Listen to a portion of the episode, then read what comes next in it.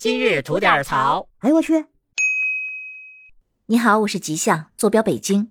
家乐福真的要倒闭了吗？虽然官方一直否认，但是如果没有公司收购，仅靠苏宁应该是没法走出困局了。那近期呢，其实各地的家乐福里都是人潮汹涌，都是来消费手里的购物卡的。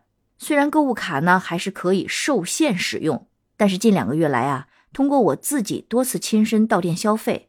我发现啊，我家附近的家乐福货架上很多商品是真的不全了，尤其是冷藏冷冻类的货架，那基本上一大半都是空的。那据说呢，是因为家乐福无法去给供应商们结账，因此早就断供了。而且呢，北京专门倒卖购物卡的黄牛也表示啊，在二十天之前，他们就已经拒收家乐福的购物卡了。那作为中国大卖场开拓者的家乐福，为何会走到今天这个地步呢？主要呀有这么几个原因。第一，内部蛀虫。其实最开始家乐福的运营还是很好的，因为它的基层管理人员啊都是大学生。那九十年代的大学生啊，整体来说还是相对素质比较高的。但是正因为生意红火呀，就会有很多的利益牵扯，比如说货架上放哪家的货呀，订货订哪个品牌呀。那为了让店里去订自己厂家的货，并且给自己的商品摆放一个好位置，品牌就会给店长和订货员定期的输送一些利益。使得陈列和订货不是按照数据进行，而是人为干预。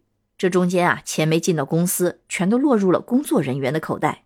在最红火的那几年，一个小小的订货员一年可能就能在北京买套房。第二呢，是经营者的傲慢。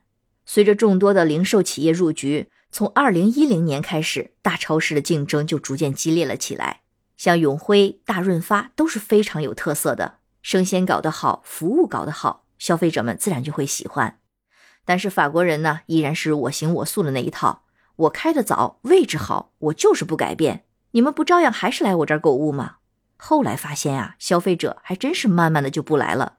第三就是资本的贪婪。二零一九年呢，苏宁用四十八亿收购了家乐福中国。对彼时的苏宁和国美一样，其实都已经自身难保了，却总是想着要靠资本的并购来实现自救。那大家其实早就看透了张近东和黄光裕的手段，但却就此便宜了法国人。人家在超市生意好的时候啊，在中国二十多年靠卖东西狂赚了百亿；在超市生意不行了，又靠卖品牌赚走了四十八亿，拍屁股走人。那就剩下了一个烂摊子，留给了冤大头的苏宁，还做着线上线下打通、画饼融资的春秋大梦。但资本的贪婪最终是害了他自己。据苏宁易购二零二二年第三季度显示。报告期内呢，家乐福无新开门店，闭店数量为五十四家，门店数量从二零二一年底的二百零五家减少到一百五十一家，门店的数量呢骤减了百分之二十六。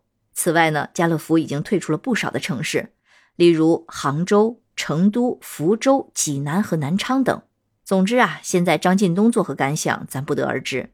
但法国人呢，肯定是睡觉都能笑醒了。